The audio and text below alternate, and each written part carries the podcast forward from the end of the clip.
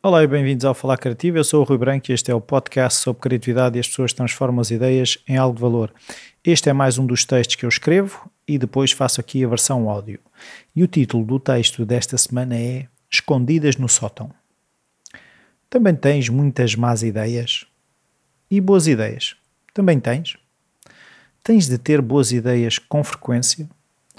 Um jantar convívio da tribo do THU falava com um jovem artista sobre esta questão de ter de ter ideias para clientes, para trabalhos nossos, e fiquei a pensar sobre como temos a tendência a exigir que das nossas cabeças só saiam excelentes ideias. Quando sei que preciso ter ideias para um texto, um logotipo, perguntas para convidados, um desenho, uma ideia de negócio, exige de mim apenas o melhor. Caso contrário, nem vale a pena começar. Mesmo para me sentar a escrever este texto, andei a resistir, a colocar o estudo que tenho de fazer à frente, até já não deixar mesmo passar de hoje a escrita da minha reflexão semanal. Não sentia e não sinto que tenha algo de extraordinário, de extremamente inovador para partilhar. O problema é quando nos deixamos parar por aquilo que o Steven Pressfield chama de a resistência. Quando ficamos parados à espera daquela ideia maravilhosa que nunca ninguém se lembrou, ou aquela solução que vai deixar todos de boca aberta a considerar-nos o maior gênio à face da Terra. Não acredito que o Einstein tenha achado que iria ser falado hoje em dia por aquilo que fez. Que antes de começar a escrever e a estudar a teoria da relatividade se tenha exigido que essa teoria fosse mudar o mundo como mudou. Não acredito que o Mark Zuckerberg achasse que aquela brincadeira para conhecer miúdas na universidade se viesse a tornar na maior rede social do planeta, nem se exigiu isso quando começou. Então, por que é que a maior parte de nós acha que só pode ter, explorar e trabalhar em ideias que achamos ser ouro puro? Outra questão aqui é que muitas vezes as tais ideias que achamos ser as melhores vêm a revelar-se fracas, medianas ou por vezes péssimas. Lembrei-me então da analogia que o espaço das nossas ideias será como um enorme sótão, com muito lixo, com coisas antigas, coisas que fomos guardando ao longo dos anos. Aquelas coisas que achámos virem a ser úteis num qualquer futuro próximo, mas que tudo isto ia sendo despejado sem grande critério. Ora, o que aconteceu no nosso sótão foi que o lixo e as coisas valiosas que quisemos guardar acabaram por ficar misturados e quando queremos ir buscar o que tem valor não é fácil. O lixo tapa as coisas valiosas, o pó, a sujidade e a falta de luz no sótão transformam a caça por aquela ideia excelente uma verdadeira busca de um tesouro perdido.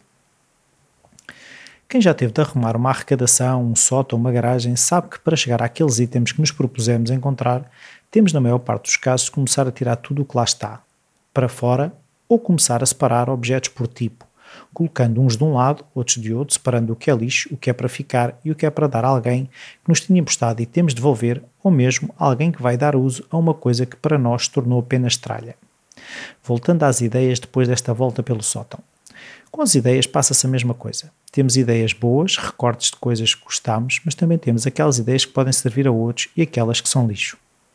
Para termos acesso às boas ideias, temos de lidar com as más ideias. Para as encontrarmos, temos de abrir a janela do sótão, acender a luz ou levar uma lanterna. Não é ficando à porta do sótão à espera que aquilo que pretendemos tirar de lá venha ter connosco.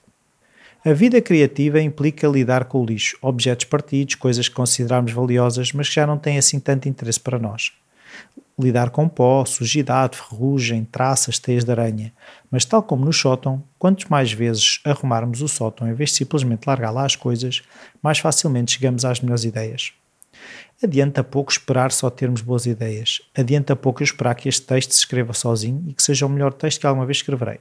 Mas mesmo que não seja muito bom, é algo que fui buscar ao sótão, abri as janelas, encontrei lá outras coisas que já nem me lembrava, encontrei ideias que posso passar a outros que lhe irão dar melhor uso e sei que as próximas vezes que lá for, vou conhecer melhor o caminho, vou reconhecer onde estão arrumadas umas coisas que são para usar no futuro, mas sobretudo vai haver um caminho dentro do sótão para percorrer não será um daqueles arrumos onde nem conseguimos entrar e que estão sempre à espera do dia em que finalmente serão arrumados.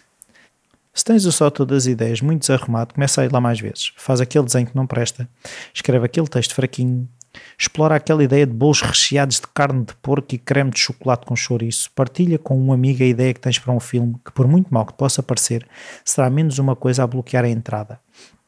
E quem sabe o teu amigo junta umas roupas velhas da arrecadação dele e faz um filme sobre a moda dos subúrbios nos anos 70. A mensagem ficou para mim clara ao ter a conversa que tive, mas sobretudo ao escrever e explorar este conceito me pareceu de pouco valor ao início.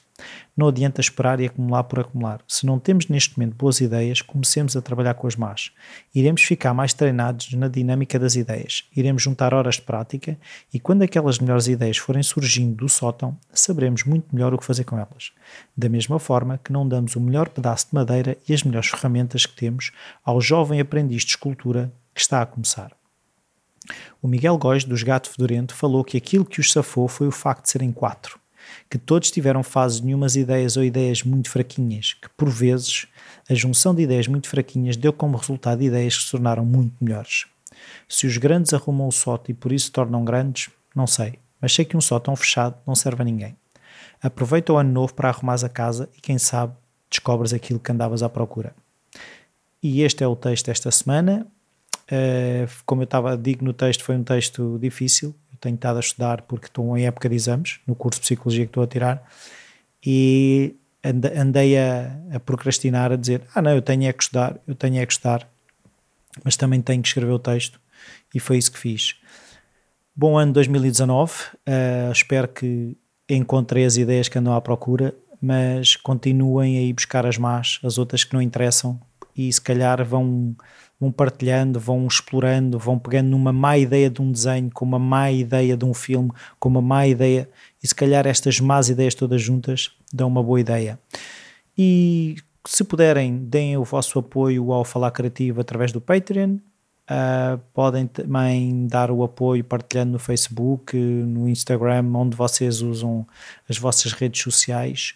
Os episódios que aqui se vão fazendo ajuda o podcast e é uma forma de chegar a mais pessoas. Muito obrigado e até para a semana.